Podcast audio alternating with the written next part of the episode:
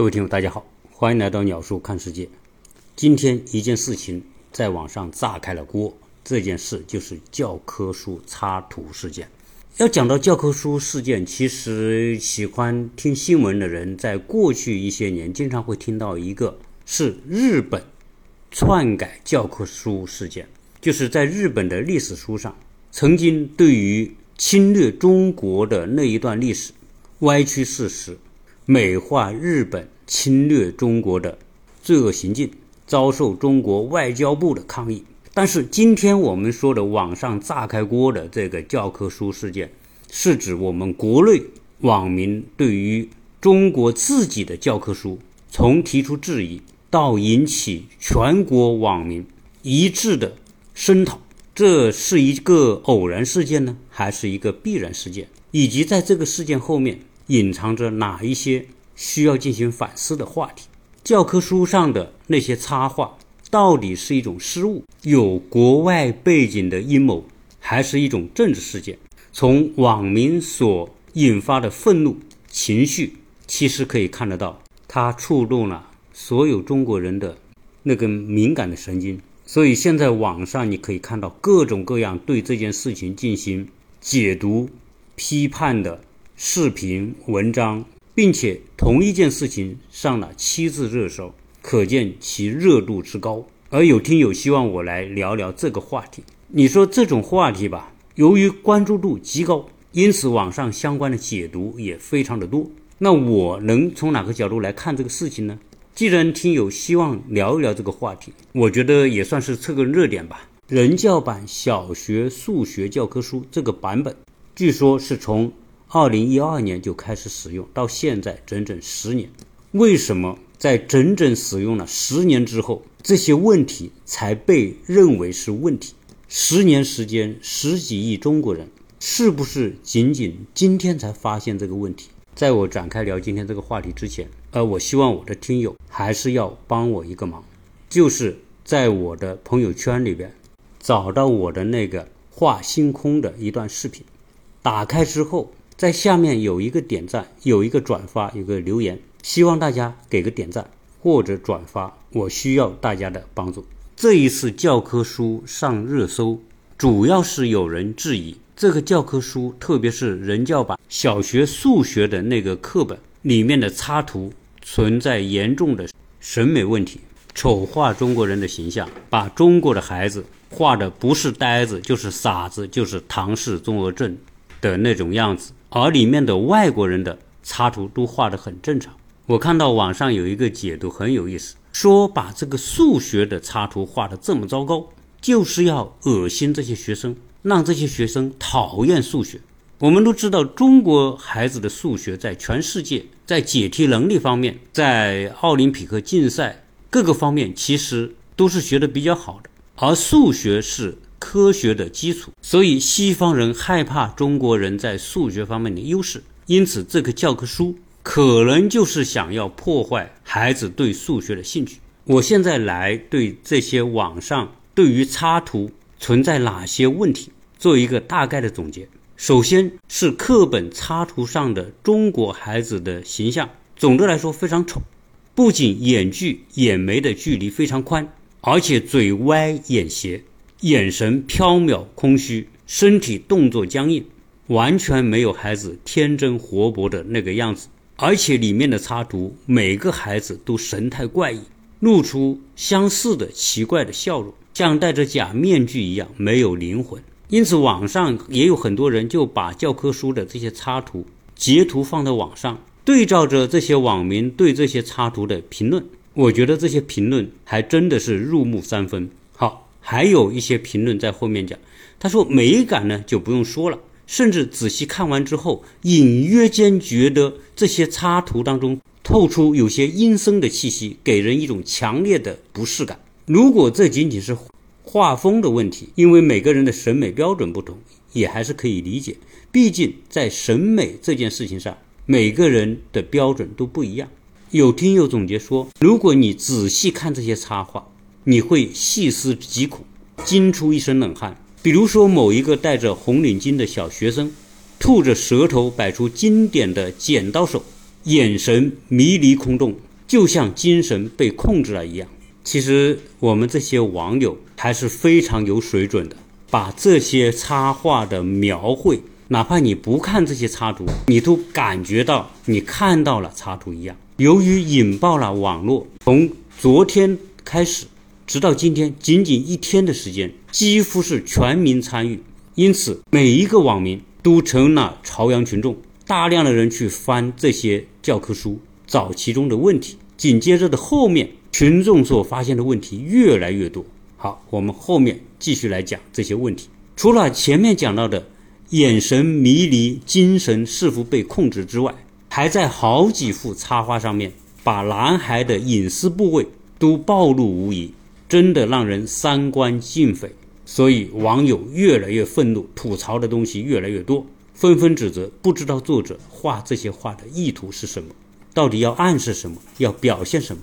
结果又有网友发现，插画当中有个小女孩，竟然被画成了穿黑丝袜的兔女郎，以及这个小孩的令人难以忍受的表情和体态，几乎在整一本教科书里面的插画，男孩都被画得呆傻迷离，把女孩画得轻浮放荡。因此，家长们纷纷发出怒吼，要求救救孩子。教科书对于任何一个国家都是极其极其严肃的事情。存在这么多问题的教科书，竟然已经面世十年，也就是说，数以亿计的孩子用过这本教科书。我在网上呢继续扒了扒，结果网友发现了更多的问题。这些问题，如果你不小心，根本就看不出来，画的极其的隐秘。先就不说看起来像唐氏综合症患者的外貌，来丑化中国人的形象，这种呆傻晃荡的标志性的暗示，对孩子的心灵会有什么样潜移默化的影响？我们来看看网友所扒出来的，隐藏在这些插画下面的一些隐蔽的内容。其中一年级上册第七十页第五题的插图画着南瓜灯，南瓜灯是什么呢？是西方人万圣节的一个装饰物。我们在美国待的那几年，其实每到十一月份，万圣节是一个孩子们的节日。在西方，所谓万圣就是各种鬼怪，中国人把它叫做鬼节。这是一个纯粹西方的节日。到了那一天，家里有孩子的家长，或多或少都会到超市去买一些骷髅头、鬼怪、骨头架子、南瓜灯、假的蜘蛛。买回来装饰在自己家门口，然后到了那天的晚上，每个小孩会提个南瓜灯到邻居家去敲门，邻居呢要开门给他们糖，如果不给他们糖，他们就会捣乱。所以对于孩子们来说，西方的万圣节就是不给糖就捣乱的这么一个儿童节日，这个跟中国的文化当然没有什么关系。那在中国的教科书里面出现南瓜灯，有网友认为，这对于没有分辨力的孩子来说。很容易被误导，把万圣节作为自己的节日。此外，也有网友扒出里面的插图有一些隐喻的内容，其中包括在游泳池边上的巴别塔、小女孩身上穿的连衣裙里面的十字架等等等等。总之，各种各样的质疑被扒出来，然后又有网友去找到底这些插画是谁画的？诶，还好。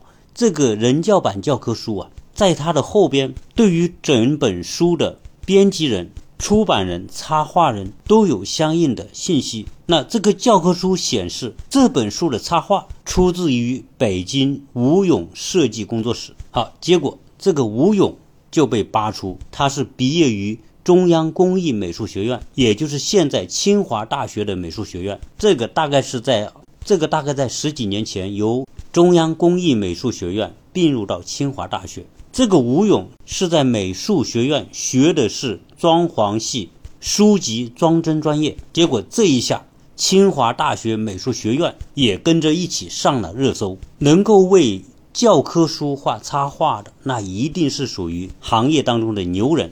结果有网友就开始扒这个吴勇的背景，结果发现这个人曾经是汕头大学长江艺术与设计学院视觉传达专业主任、教授、硕士生导师，曾任中国青年出版社美编室副主任。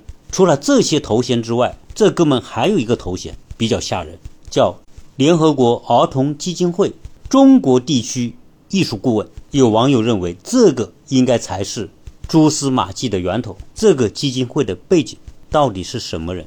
因此，有人联想，当初美苏在争霸的时候，美国想要颠覆苏联，结果在欧洲建立了全世界最大的短波传播频道，专门针对苏联进行广播。苏联的解体，其中一个重要的原因是美国长期对苏联人进行意识。颠覆的结果，这也是后来为什么苏联解体之后的俄罗斯会全盘接受西方，特别是美国对他所开出的改革药方，叫休克疗法。由于长期的意识形态的宣传和引导，苏联人通过潜移默化所建立的一个认知。就是苏联制度不如西方制度。由于世界性的舆论工具网络和体系是由西方所掌控，所以意识形态战也成为西方颠覆当时苏联的重要手段。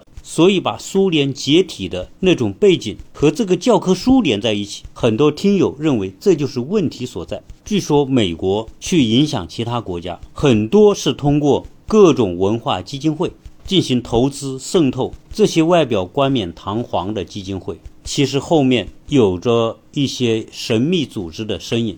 由于网上所爆出的这么多的问题，我呢也花了很多时间在网上去了解这些问题。其中有一个插画说，在小孩的脚上画了纹身。那我看到那个插图，确实在一个穿裙子的小女孩的脚上画着一个图案。这些是很多网友。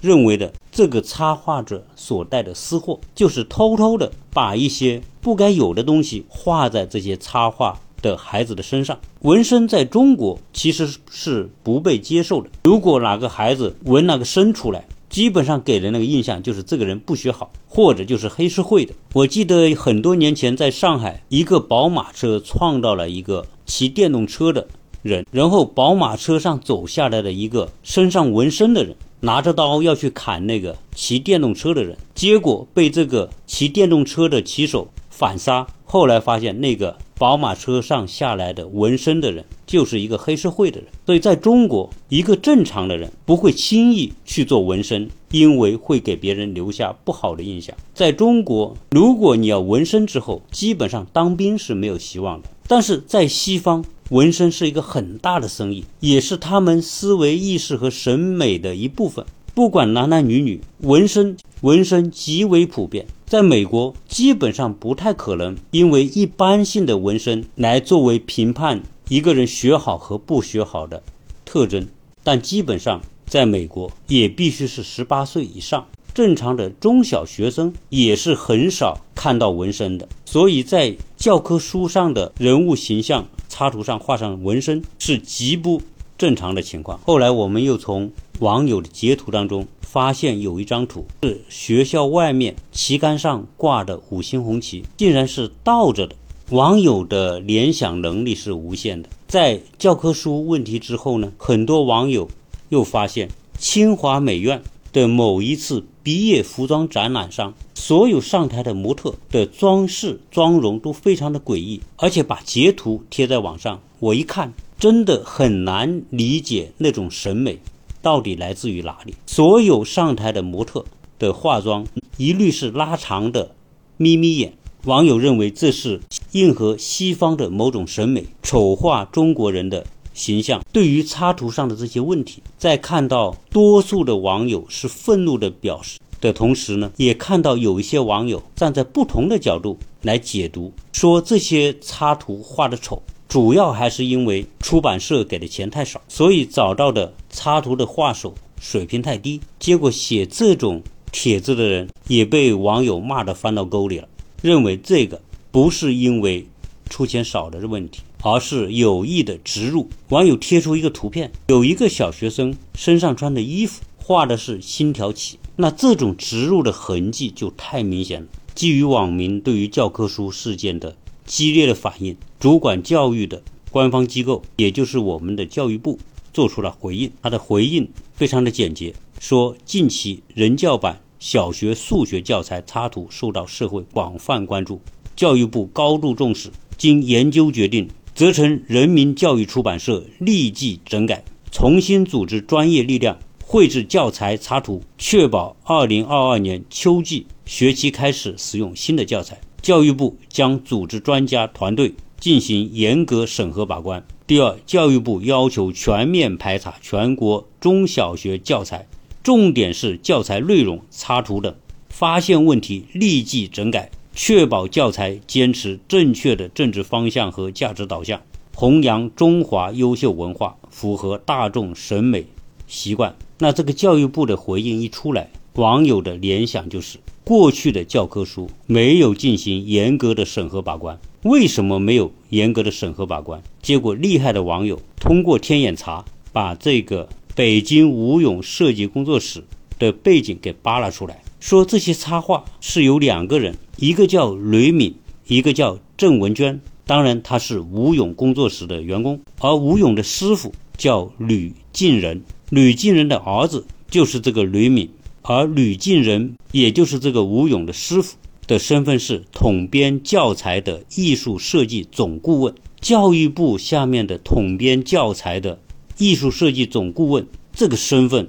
肯定不是一般的身份。那利用他这种身份和权利，就将这些插画交给他孩子所工作的吴勇设计工作室来完成。这种关系啊，就如同我们做建材当中去做一些工程项目一样，关系是必不可少的。没有想到，教科书这么重要的事情，它的运作竟然和我们做建材拉业务所走的是同样的路径。既然这个北京吴勇设计工作室，都写在了这个教科书的相关信息页目当中。结果网友又去扒这个北京吴勇设计工作室。按照道理，它是一个正规的工作单位。既然是工作单位，又能接这个插画的业务，那他一定有一个营业执照吧？到天眼查上面去查一查，结果这个工作室连营业执照都没有，也没有工商注册。所以这个听友就说，这个教科书的插画摆明了就是。通过关系所获得的业务，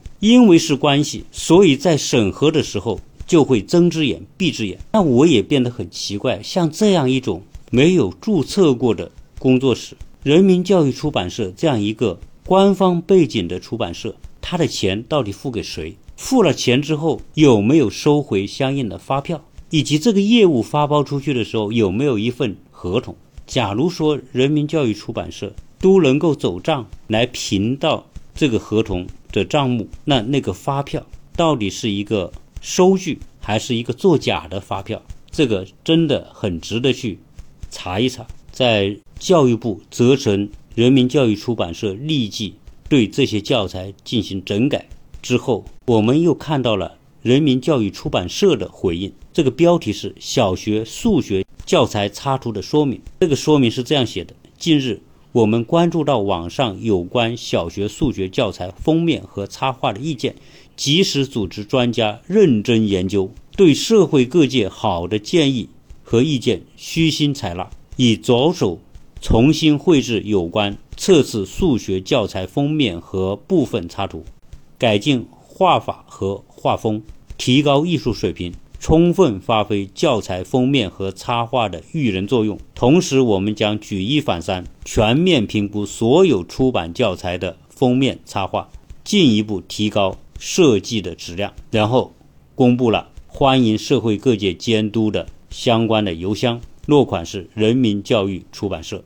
二零二二年五月二十六日，看到网上对教科书事件的这种披露，以及很多网友所挖掘出来的这些事情。我们可以联想一下自己小时候所用的课本，确实在风格上没有这么离谱的。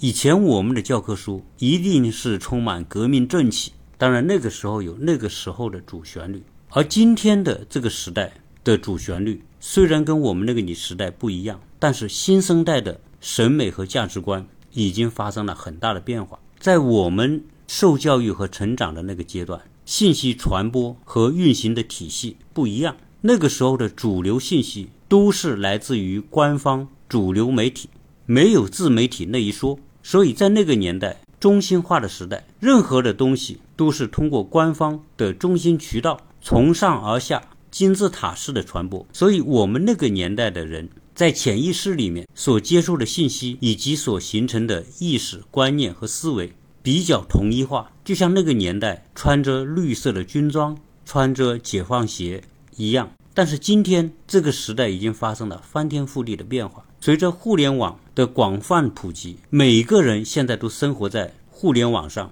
互联网巨大的特点就是去中心化。其实，去中心化对于新生代的年轻人来说，就是信息来源的多元化。那信息来源多元化，也就构成了新生代年轻人的思维、审美、知识结构对问题的看法也是多元化的。在这样一个去中心的多元化时代，很多原来的公知和大人物、大知识分子和一些网红，其实并不受新生代网民的待见。因此，在过去几年，我们看到许许多多的大公知纷纷在网民面前翻车。因此，在过去一些年非常红、非常火的那些网络大 V，现在已经见不到踪影，被这个时代的多元化和去中心化给边缘和抛弃掉了。我们这个时代一个另外一个最大的特点，就是过去的主流媒体不再是人们日常信息交流的主要通道，这些主要通道已经转移到手机上的 APP 和各种社交媒体。我们今天了解新闻，往往是先从社交媒体上了解到一些热点的事件，就像这一次的教科书事件一样。所以，网络去中心化是一次信息的大解放。也因为信息大解放，人人都可以成为信息的创造者和传播者，而且很多就是娱乐性、观赏性、知识性、内容性都很丰富的内容。所以今天人们已经离不开手机。好，在这样一个时代，我们既然看到教科书的编辑、出版的方式，并没有顺应着这种时代的变化而变化，我们看到。人民教育出版社说要接受监督，其实最好的方法就是你把一个教材编好之后发到网上，征求一下网民的意见，让广大的民众通过网络来表达他对这些教材的一些意见和看法。其实像教科书的插画，为什么一定要某些人才能画，或者是？某些工作室才能画呢？为什么不可以把相关的内容公布到网上，让广大网民来参与这些插画呢？其实今天你只要打开网络，打开小红书和抖音，你会看到很多草根的画家、艺术家、插画者所画的画，不管是从内容、形式、技法和美感，都远远远远超过这些教科书上的插画的水平。而且我可以保证。如果人民教育出版社开放草根民众参与插画设计的海选，很多的参与者一定会甘心情愿贡献他们的水平和智慧，哪怕你这个出版社不给他们一分钱，他们也乐意。因为中小学的教科书的发行量随随便便就是几千万、上亿的量，能够上教科书就是一种崇高的荣耀和水平的体现。是一种极为值得炫耀的事情，所以网上关于说给这些插画师钱少，完全就是瞎掰胡扯。所以这一次的教科书事件，希望可以对传统的教科书的编审模式来一个彻底的颠覆，让民众参与。其实这一次教科书事件就是民众参与教科书的一个里程碑。可能除了这个人教版之外，所有各省的。中小学的教科书的编审单位和插画设计者都会惊出一身冷汗，因为这个教科书事件引发了民众的公愤。过去那种小圈子、小团体、小利益体系、利益输送的方式应该被彻底打破。其实，插画在教科书当中只是其内容的一部分，在教科书当中更重要的内容其实是里面的内容。通过这一次教科书事件，如果能够建立一套科学、严格、严谨的教科书的编审体系，这个倒是更加重要。因为小孩子的人生观、世界观和价值观，往往就是从小学、初中、高中奠定他的基础。如何通过基础教育阶段，帮助小孩建立正确的人生观、价值观和世界观，将决定了这些孩子。未来的人生走向。什么叫价值观？最少来说，他们要知道什么是对，什么是错。对错的标准是利己的还是利他的？往往一个孩子的人格和品德，其中一个很重要的来源就是他们教科书的内容。我们可以看到九五后和零零后的这些年轻人，他们比他们的父辈，比六零、七零、八零那些年代的人更加的自信，更加的开放，更加爱国，因为他们出生和成长的这个时期，中国变得越来越强大。我们可以看到的是，年轻人对于西方世界、对西方文化越来越呈现平视的角度，而不像六零、七零，由于当时中国的落后，对西方总是一种仰视，甚至因为自卑而所表现出来的崇洋媚外。我在跟一些九五后、零零后年轻人沟通的时候，包括其中很多是有出国留学背景回国的这些九五后、零零后，我问他们。今天对中国自己的看法和对西方国家的看法，他们非常直率地告诉我，他们觉得中国会比欧美更有希望、更有未来。当然，可能有些听友会说，中国不是每年也从清华、北大这些最好的学校出国留学的那些学生，学成之后很多会选择留在西方。其实这种情况肯定是有，但是我们也要看到，现在回国的这种比例。比过去要高很多，除了其中一部分可能是因为拿不到在当地所在国的工作签证，不得不回来。其实有很多是主动选择回来的。对于新生代的年轻人，他们比他们的父母辈更加自信、更加爱国。这一点，我从另外一个角度其实可以看得到，就是我们去很多的商业中心，很多年轻人聚集的地方，会有很多的网红店。像长沙就有大量的网红店，这些网红店很多就是九五后、零零后的年轻人自己干的。从这些年轻人的创业或者他们所开的店的取名，你可以看得到，现在的年轻人，特别是些网红店取名的方式和我们那个年代创业就完全不一样。在我们那个年代的创业，不管是哪个行业，做服装的、做鞋的，还是做建材的，取一个品牌名称，很多都是要带一个洋味。要让人觉得这个品牌是来自欧美，是否档次就更高？把欧美做标杆。而今天你看到的这些年轻人所开的网红店，已经没有几个人会取一个欧美味的名字，他们大多取的都是一些具有网红特质、具有内容性、有故事性、有情节的那些名字，而且这些名字。一看就懂，容易传播，容易记忆。所以在这样一种时代背景之下，在教科书的插图上，小孩子穿的衣服，你画一个星条旗，那不被网民喷死才怪呢。我看了一下网上的所挖出来的图片，那个吴勇其实已经是一个老头了，肯定五六十岁肯定有吧。所以当今这个时代的插图，六七十年代的人来画。本身就说明他脱离了这个时代的价值和审美。我相信，如果你找一个九零后的插画师来画，他们所呈现出来的审美认知和表现方式，会完全是另外一种风格。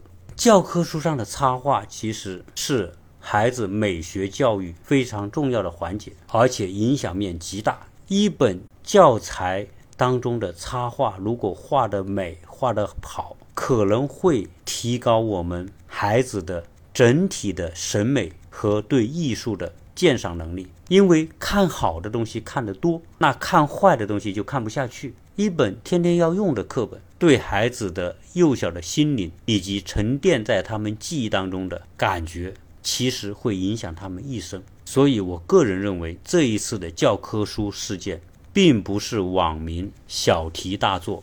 它应该是网民的共同反应、共同的认知。第一个提出这个质疑和问题的网民应该受到表彰，而且这一次的教科书事件，相信会对过去在教科书里编审领域所存在的利益链、利益输送带来巨大的冲击。今天这期节目呢，是临时加的节目和和内容，如果没有加关注的。请大家先加关注，也希望大家转发和留言。